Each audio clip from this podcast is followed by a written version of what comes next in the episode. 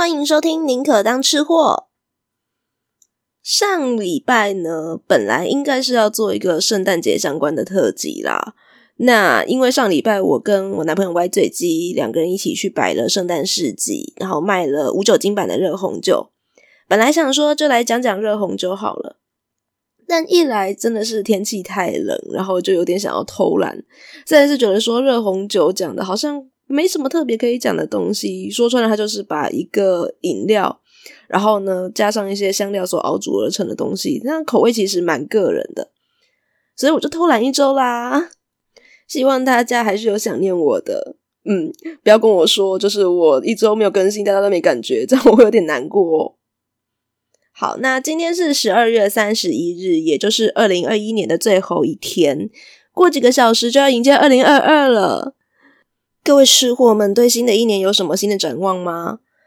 嗯，我觉得年纪对越大，对我来说，新的一年这件事情，以前还会期待有什么那个，我们今年要有什么样的新目标啊，然后今年可能要做的什么什么事情。这两年应该是因为年纪大了，或者是因为 COVID-19 的关系呀、反正我们也出不了国，去不了哪边玩啊，就算在国内也没办法做好太过疯狂的事情，所以我就觉得好像，嗯，一年过了就是这样子，平安的又过去了呢。感谢我们都还活着。不过，其实就算这样讲啦，就是在这种稍微有点特别的节日的时候啊，看大家都在庆祝圣诞节啊，庆祝跨年，就算自己不会觉得说，嗯，这件事情有那么重要，但总会觉得好像在节日就应该要做点什么才好。所以我相信大家起码今天都会吃点比较特别的东西，或者是吃点对自己比较有意义的东西吧。那说到跨年的话呢，对我来讲，我觉得印象连结最深刻的一个东西，一个食物叫做面。我印象最深刻的一件事情，就是在高三，大家都还很认真准备读书的时候，我当然也不例外啊，就是每天都在认真读书。那个时候，因为我们家是三层楼的透天厝嘛，那电视在三楼，那我通常就是在一楼的客厅认真读书，因为我觉得在房间读书，我很可能会睡着，就是变得太怠惰，床就在旁边而已，所以我会在一楼的客厅，然后认真读书。那那一年的跨年夜呢，我两个妹妹跟我妈，他们三个人就非常开心的在楼上看电视。不晓得为什么电视开得超大声，所以我都可以听得到在楼上传来嘻嘻哈哈的声音。然后一个人在楼下读书，就会觉得说好像有点孤单。然后那一年又蛮冷的，所以想了想，就是在接近快要倒数的时候，我就去做了一件事情，我就去厨房煮了一锅麻油面线，然后端上去三楼给大家，然后我们就一起吃。前两天我跟我妹讲到这件事情，然后我妹的反应居然是说：“哎呦，如果你平常都有在认真读书的话，有差那一天吗？那如果你会觉得那一天读书很重要的话，就表示你平常觉得自己读的不够吗？” 嗯，我好像不太晓得怎么反驳，但是又觉得讲这个讲法哪里怪怪的。好啦，总而言之，就是那碗麻油面线在我的回忆当中留下来非常深刻的一页。所以对我来讲，跨年跟吃面这个东西呢，是蛮有连接的。所以呢，我今天准备的二零二一年最后一个故事，也是跟面相当有关系。这个故事其实已经在网络上流传非常久了。我记得应该是我们小时候，然后大家开始比较有在多人使用网络信箱的时候，然后这故事就在每个人的 email 里面传来传去。所以好像没听过这个故事的人，应该是少数了。那现在来看的话，这个故事里面有蛮多的破绽，蛮多不合理的地方，但我觉得它仍然是一个蛮温馨的小故事，所以就来跟大家分享一碗汤面。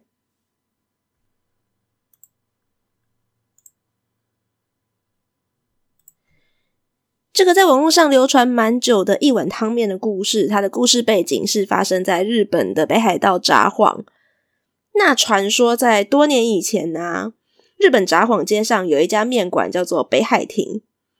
那日本人其实有一个传统习俗，他们过的是新历的新年嘛，所以就是跟我们一样过国历的，不是跟中国人一样过农历的这样子。所以啊，对他们来讲，今天十二月三十一号就是他们的除夕夜。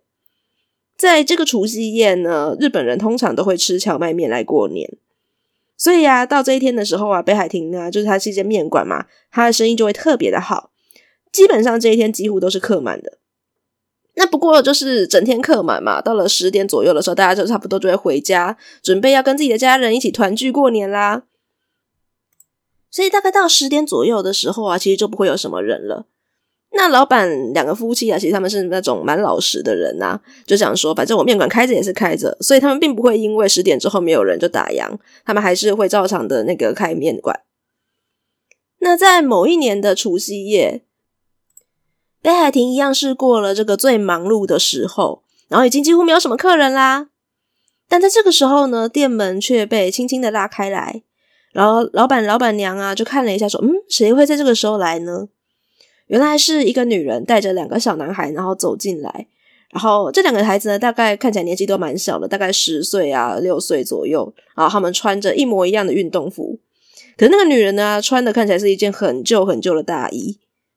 然后那个女人就很那个有点害怕，怯生说：“哎，不好意思，打烊了吗？哦，请坐，请坐，请坐。”然后那个女人就说：“嗯，那可不可以来一碗汤面？”那老板就注意到了这三个人啊，这女人然后带着两个小孩，他们三个人只点一碗面，而且那两个孩子看起来还很不安的样子，所以老板都是很热情的招呼他们到最靠边的二号桌，然后呢就跟厨房大喊说：“一碗汤面哦！”那其实通常来讲，你有在外面点面的话，都会知道嘛，一人份大概就只会丢一团面进去而已。可是老板他就看人说，他们三个人这样子一定吃不饱。所以老板就刻意的多丢了半团面，煮了满满一大碗。老板娘跟客人都不知道说，诶，老板他有偷加面。于是当面上桌的时候啊，这母子三个人呢、就围着这一碗汤面，三个一起吃，一边吃一边津津有味，然后就小小声说：“嗯，好好吃哦，妈妈你也吃啊，好，你好棒哦，来，那个哥哥弟弟你们也吃这样子。”不一会儿就吃完了，总共付了日币一百五十元。这三个母子要离开的时候，看起来吃的非常满足，然后他们就非常开心的，然后呢，很很感恩的，然后就跟老板说：“啊，好好吃哦，谢谢你，谢谢你啊，新年快乐！”老板跟老板娘也觉得很满足。很快的，又过了一年，又到了十二月三十一的除夕这一天了。这天呢，北海亭呢，他们基本上一整天白天的生意呢，仍然是非常的兴旺，忙得快喘不过气来了。那好不容易等到过了十点左右的时候呢。诶，已经几乎没什么人的时候，又一次的店门又被拉开了，然后同样是一个中年妇人穿着旧大衣，然后还有带着另外两个小孩。老板看到他们，马上就想起来去年的事情啊，然后他在想说，嗯，是同样的人吗？结果这时候呢，那个女人就跟他们说，诶，可不可以帮我们煮一碗汤面呢？哦，当然，当然可以，可以，来，请坐，请坐。所以老板娘一样就把他们带到去年坐过的二号桌。一边大声的喊说：“来一碗汤面哦！”然后老板就很爽快的说：“好，来一碗汤面。”这时候老板娘也想到是去年的事情啊，然后看到他们连续两年这样子都来，所以老板娘就偷偷的跑到厨房去，然后就在她老公旁边讲说：“哎，看他们这样子看起来很可怜的样子了，去年是只有点一碗，那今年还只有点一碗，这样一定吃不饱了，煮三碗给他们吃好不好？”然后老板就说：“嗯，不行。”你这样直接端三碗给他们，他们会不好意思。嗯，嘴上一边这么说啊，一边还是一样跟去年一样，多丢了半团面进去，然后一样是盛了满满的一大碗，交给妻子端出去。然后这时候，老板跟老板娘啊，就偷偷的假装在忙，然后呢，一边在偷听说这母子三个人在讲什么事情。然后呢，果然他们三个人一边吃一边说：“好好吃哦，今年还可以再吃到北海亭的面，真的太棒了。”对啊，希望明年还可以来吃。吃完一样是付了日币一百五十元，然后呢，母子三个人呢、又很感恩的，一边鞠躬，然后一边很热情的说：“谢谢你们招待我们吃面，祝你们新年快乐哦。”那于是这件事情啊，连续发生两年了，当然就放在了老板夫妻他们心上。那第三年除夕夜的时候，北海亭的生意仍然是非常非常好，那老板他们就是忙一整天呐、都快累坏了。可是到了九点半左右，就是人渐渐开始要散去的时候啊，两个人开始不安起来了。哎，你觉得前两年的那三个人还会不会再来啊？嗯，不晓得哎，看状况吧。然后十点到的时候啊，店员们他们就已经先回家了。也因为店员们都回家了，所以老板夫妻就赶快做一件事情。原来是因为在这一年的夏天呐、北海亭的价目表调涨了。原本要付一百五十元的汤面，今年已经变成要面付两百元了。可是他们就很怕说这三个人还会再出现，所以老板赶快呢就把那个价目表改成一百五十元。而且刚刚前面不是说今年的生意真的是忙到翻吗？可是啊，大概在九点半左右的时候啊，老板娘就赶快先在那张二号桌上面先放了一个预约席的位置，即使生意很忙，然后他们也是不让，尽量的不要让其他客人去坐到那一桌。在十点左右的时候，客人那三个人都还没有来，一直到十点半的时候呢，这对母子三人才终于又出现了。好像是看起来刻意的在等其他客人都离开，只有他们的时候才进去的。那这对母子三人跟先前有点不太一样，哥哥看起来穿了上国中的制服了，然后弟弟呢穿的是哥哥去年稍微大一点点的衣服，所以两个小孩看起来都长得大蛮多的。那妈妈仍然是穿那一件看起来很旧的大衣。那一看到他们三个人进来的时候啊，老板娘就马上很热情的说：“哎，请进，请进，请进，等你们很久了。”这样子没有啦，他没说等你们很久了，是我自己加的。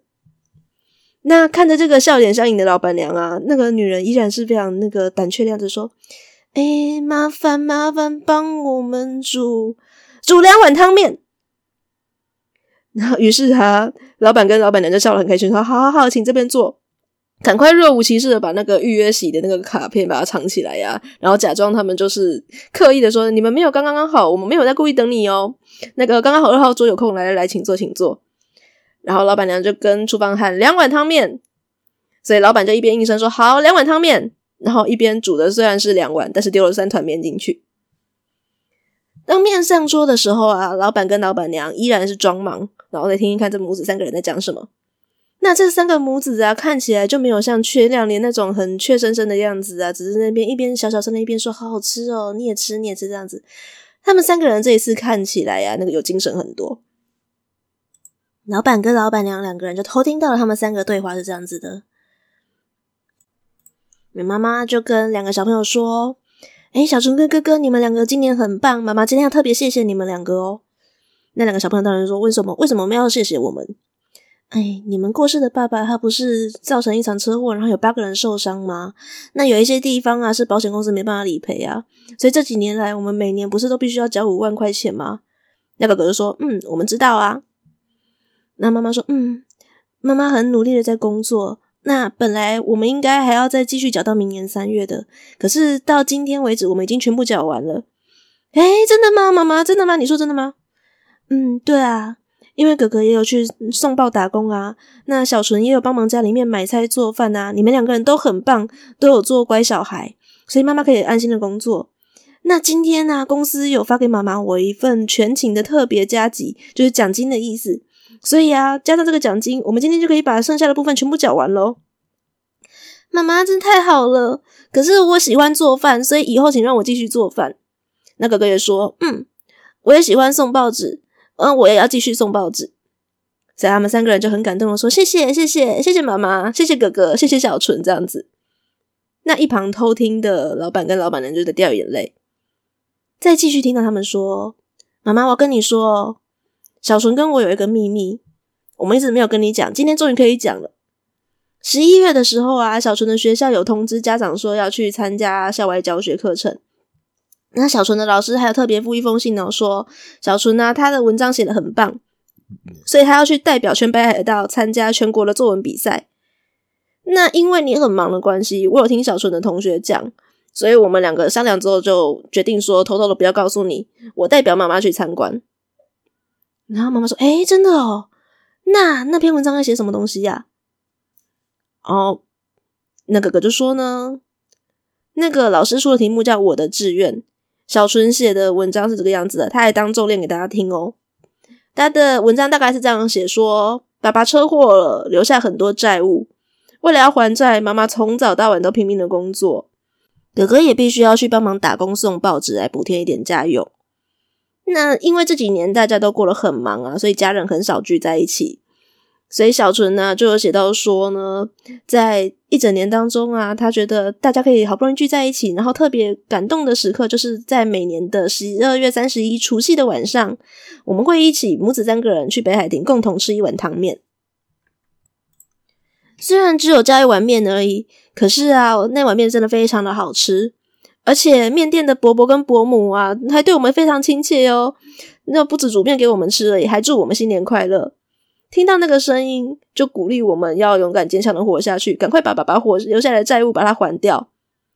那小纯，我觉得这碗面实在是太好吃了，所以他决定长大以后要开一家面馆，他要当日本第一的面馆老板，而且他要煮面给每一个客人吃的时候，对每一个客人说：“加油，谢谢，祝你幸福，谢谢你。”希望可以鼓励到这一些就是有一点点彷徨失落的客人。听到这边。老板跟老板娘就 简直就没有办法再继续装忙了，他们就赶快躲到厨房里面去蹲下来，然后偷偷的擦眼泪，不要被客人看到。那这是母子三个人没有发现，所以他们就在继续讲。妈妈就很惊讶说：“诶，真的有这件事情哦。”然后小春在旁边说：“对啊，而且妈妈你知道吗？我读完这篇作文的时候啊，老师还有跟全班讲说，今天小春的妈妈没办法来，是哥哥代表来的，那要请哥哥上台那个发表几句感言。你知道哥哥怎么讲了吗？”那哥哥就有点害羞，妈妈就问他说：“诶，所以你讲了什么呢？”哦，因为太突然被叫上去，所以我一开始不知道要讲什么。那我想了想，我就只好说：“嗯，谢谢大家平常对小纯这么关爱。我弟弟每天都必须要买菜做晚饭，所以他没什么时间参加社团活动，平常也都必须赶回家，所以应该是给大家添不少麻烦啦。也很谢谢大家都这么帮忙。”刚刚我弟弟在读一碗汤面的故事的时候，我突然觉得有一点羞愧。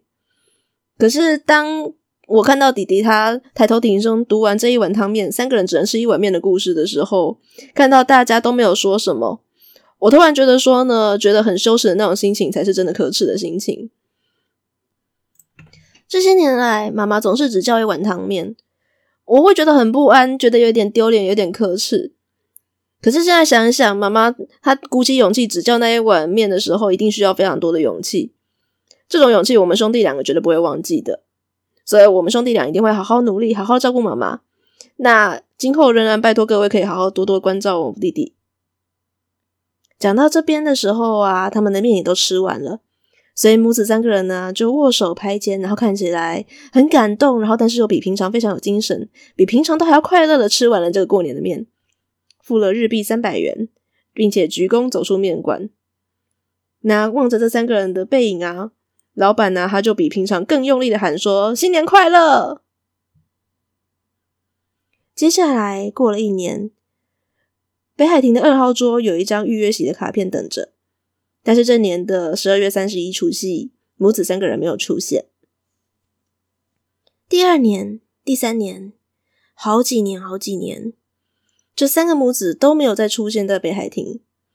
北海亭的生意越来越好了，整间店都有改装过，看起来装潢更得更漂亮，桌椅全都换新的，但是二号桌仍然是保留旧旧的样子。那开始有很多客人就会觉得很奇怪啦，就问说：“你们怎么都不换掉那张桌子？”每次有这客人问的时候啊，老板娘就会讲关于这个一碗汤面的故事给大家听。于是后来呢，一传十，十传百。客人一个个传开来，那一张二号桌就变成了传说中的幸福的桌子。也有许多人呢、就是听说这个故事呢，专程从大老远的地方跑来吃面，特别指定要坐那张桌子，就是觉得说会有奇迹发生。又过了很多很多年的除夕，现在的北海亭已经养成了一个习惯。那就是在这附近，其他的商店客人啊，在除夕这天，也是大概十点左右，大家都打烊了左右的时候，他们就会带着一些其他的食物，西家带眷一起集合，大家一起到北海亭来吃面，都会刻意的空下那张二号桌，然后一边吃一边等除夕的那个一百零八响钟声，然后呢，一边静静的等说，看那三个母子会不会出现。如果没有出现的话呢，没关系，大家就一起到神社去拜拜。所以这个习惯已经持续大概五六年了。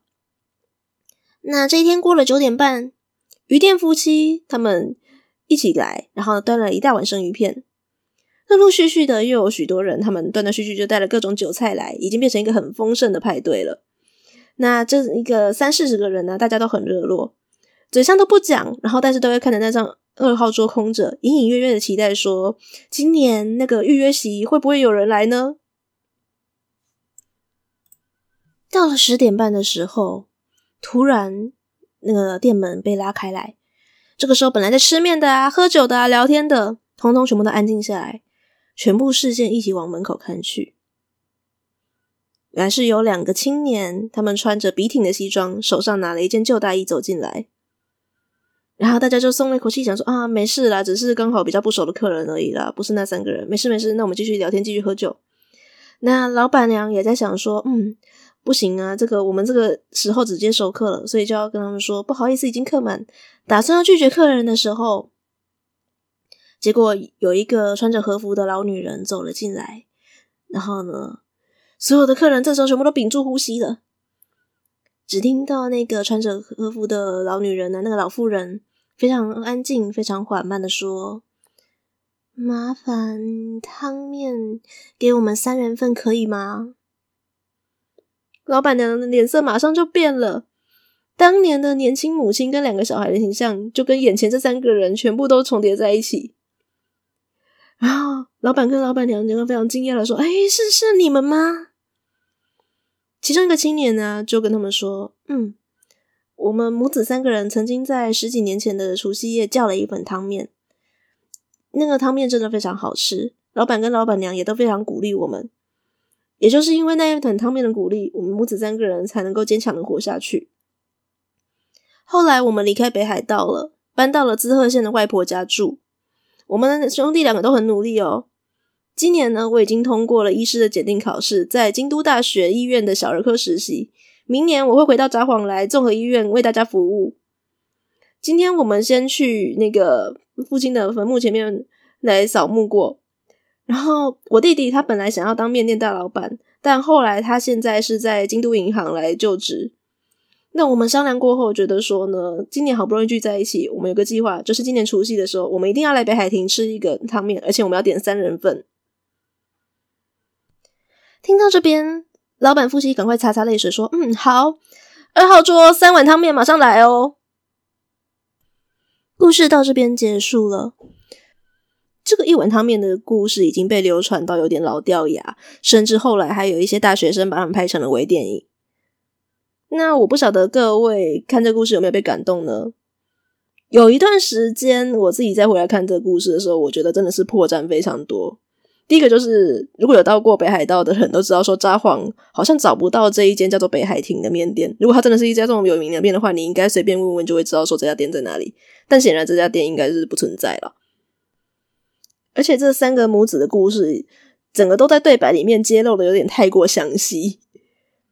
但就算那是一个创作文，我仍然觉得说它是一个非常动人、温馨、感人的小故事。有趣的是呢，在十几年前，同样在台湾的南投竹山，也有一家姓魏的家人，他们就有发生过类似一碗汤面的故事。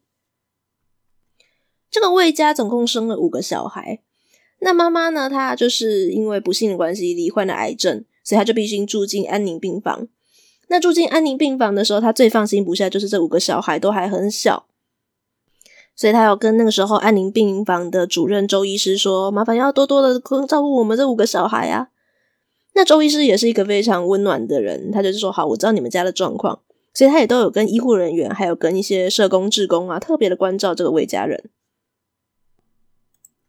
在为妈妈住院的时候啊，然后呢，大家就有发现说：“诶，这五个小朋友他们好像常常都会吃不饱，诶，常常就会有护士小姐啊，就是自掏腰包请他们吃包子。”然后就会发现说，他们都会刻意留两个下来。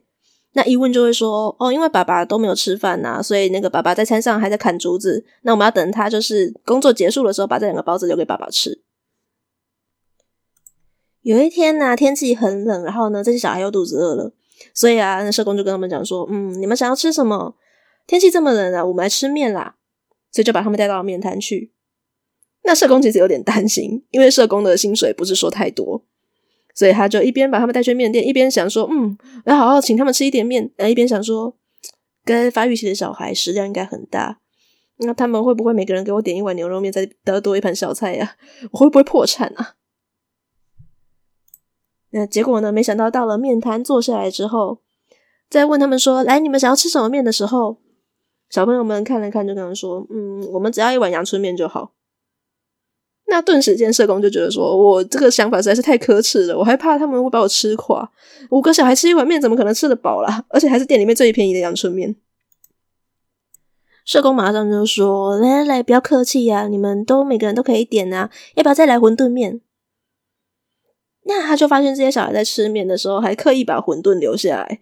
他就问说：“哎，你们怎么不吃馄饨啊？馄饨好吃诶，你们要多吃东西才有力气，才吃得饱啊。”然后小朋友说：“爸爸妈妈都还没有吃，我们要把馄饨留回去给他们吃。”然后社工说：“哎，你们放心啦，等你们吃完，我再包两碗回去就好啦。我包一碗荤的给爸爸，然后一碗素的给妈妈，好不好？”然后那小朋友还很舍不得社工多花钱，说：“没关系啦，我们剩的这些包回去给爸爸吃啦。阿姨，你只要再买一碗素的给妈妈吃就好了。”到了后来啊，真的要社工再三的保证说：“没事，你们就一个人吃一碗面，爸爸妈妈也会各有一碗面，好不好？”那小孩子才会认真的，然后开开心心的把面吃完。前两年有新闻报道出魏家经过这十几年来之后的状况，在妈妈过世之后啊，魏家的孩子都很上进，那长子跟长女都选择当职业军人，那老三、老四、老五也都有非常认真的在工作。他们在接受记者访问的时候，还有很开心的说：“我们已经学会做饭了。”虽然妈妈现在已经不在了，可是呢，母亲节的时候我们会一起做一顿饭，然后呢，找爸爸一起吃饭。通常我是一个不太喜欢煽情的人啊，但是我觉得在一年结束的时候，就是应该要来一点这种比较温馨、比较正向的小故事，来让大家感受到一些正能量。不知道各位听完一碗汤面的故事，有没有很想吃面了呢？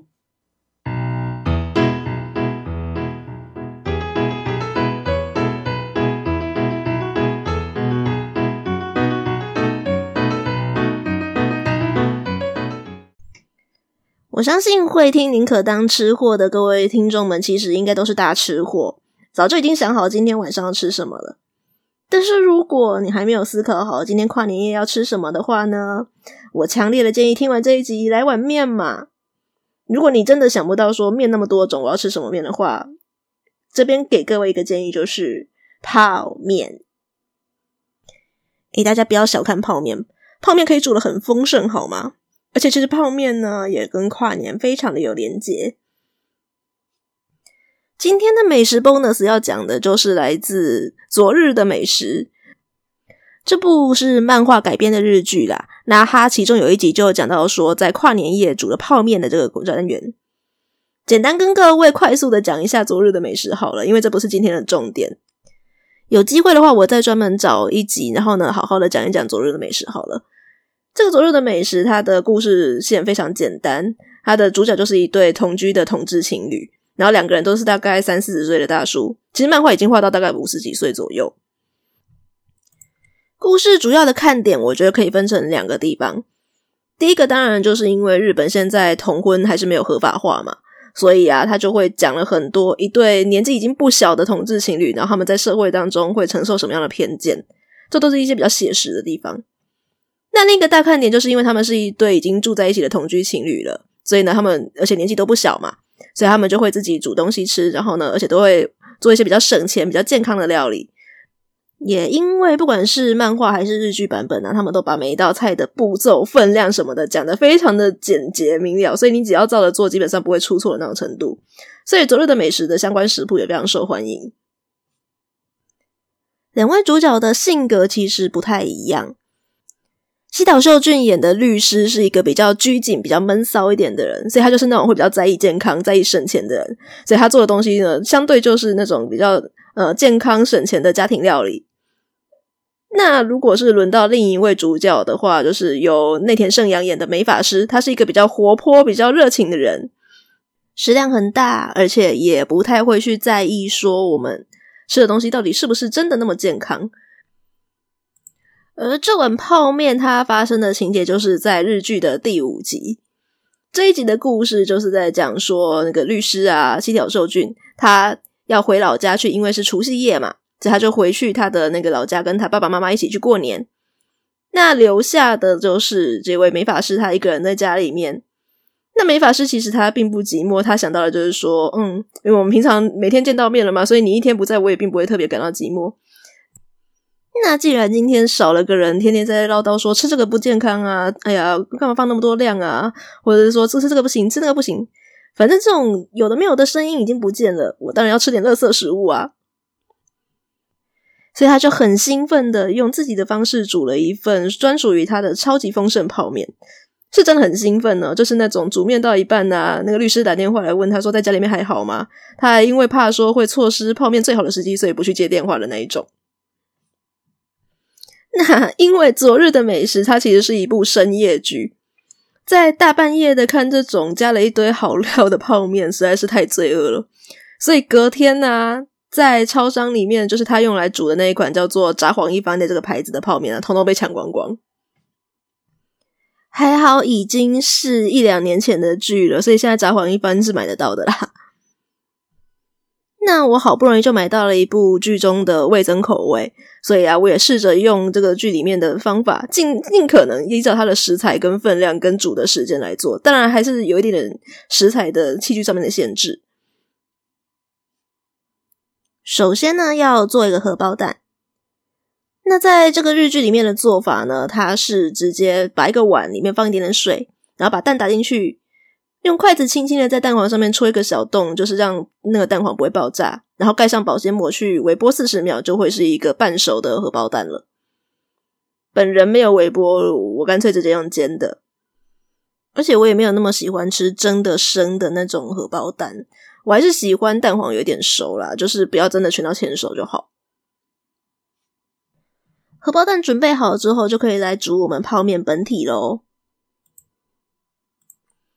依照食谱的话呢，要先热锅，加一点点油，然后依照顺序加一点猪肉片、一点胡萝卜片，还有一些切成小段的白菜下去翻炒，炒出香味，然后炒出有一点点水分之后呢，在锅子里面呢要加入一大块奶油。那这个就是呢，如果你平常吃的话，吃到这么奢侈会被骂的东西。同时，为了要增加浓郁度的关系，还要再加一点味噌、味淋，然后加一点点鸡汤粉下去一起炒香，把你的那个。汤头的厚度把它做出来。以上这一些呢，和什么味增、味醂、鸡汤粉呢，我有一点点怀疑，因为我没有吃过札幌一番这个牌子，我很怕说它的味道会太咸，所以我只有加奶油而已。那这样子炒了炒了之后呢，再加入五百 CC 的水，然后来开始煮你的汤。等待汤头滚的时候，你就可以把你的汤包粉先倒到碗里面去准备了。汤头煮滚之后呢，就可以把泡面面体把它放进去煮个两分钟。那两分钟过后呢，再马上呢加入豆芽菜跟泡发的海带芽跟葱段，继续再煮一分钟。这样整个煮好之后呢，首先起锅的时候要先把锅子里面的热汤先冲到碗里面去，让你汤头跟那个泡面的调味料充分的混合之后，再把面跟倒料倒上去，最后呢再加上荷包蛋，然后撒上一撮胡椒。这一碗超级丰盛的札幌一番就完成喽。如果要问我试吃的心得的话，我要说的是：第一个，我没有再另外再多加味噌其他的调味料是对的，因为这一碗札幌味一番味噌口味对我来说真的是味道好咸呐、我知道日本人吃拉面是真的比较咸一点点，我是没办法接受。那可能喜欢重口味的人的话，就可以自行斟酌喽。第二个心得是加了奶油，奶油跟味噌真的是蛮对味的，所以它这个香气变得很香。而且因为我的蔬菜跟肉有先炒过嘛，所以它整个的味道跟单吃泡面的那个厚度真的是不太一样。第三个感想的话，就是因为加了非常多的蔬菜，所以吃完这一碗会超级饱的。不过反正跨年嘛，总是需要来点小确幸，所以就吃饱一点，然后呢吃的开心一点，当然就好喽。还剩下最后几个小时，没有准备好今晚跨年要吃什么东西的人啊，赶快去准备食材吧！想要看我煮的札幌一番泡面的人，可以到 IG 或 Facebook 来看看哦。我是柯宁，宁可当吃货，我们明年见，拜拜。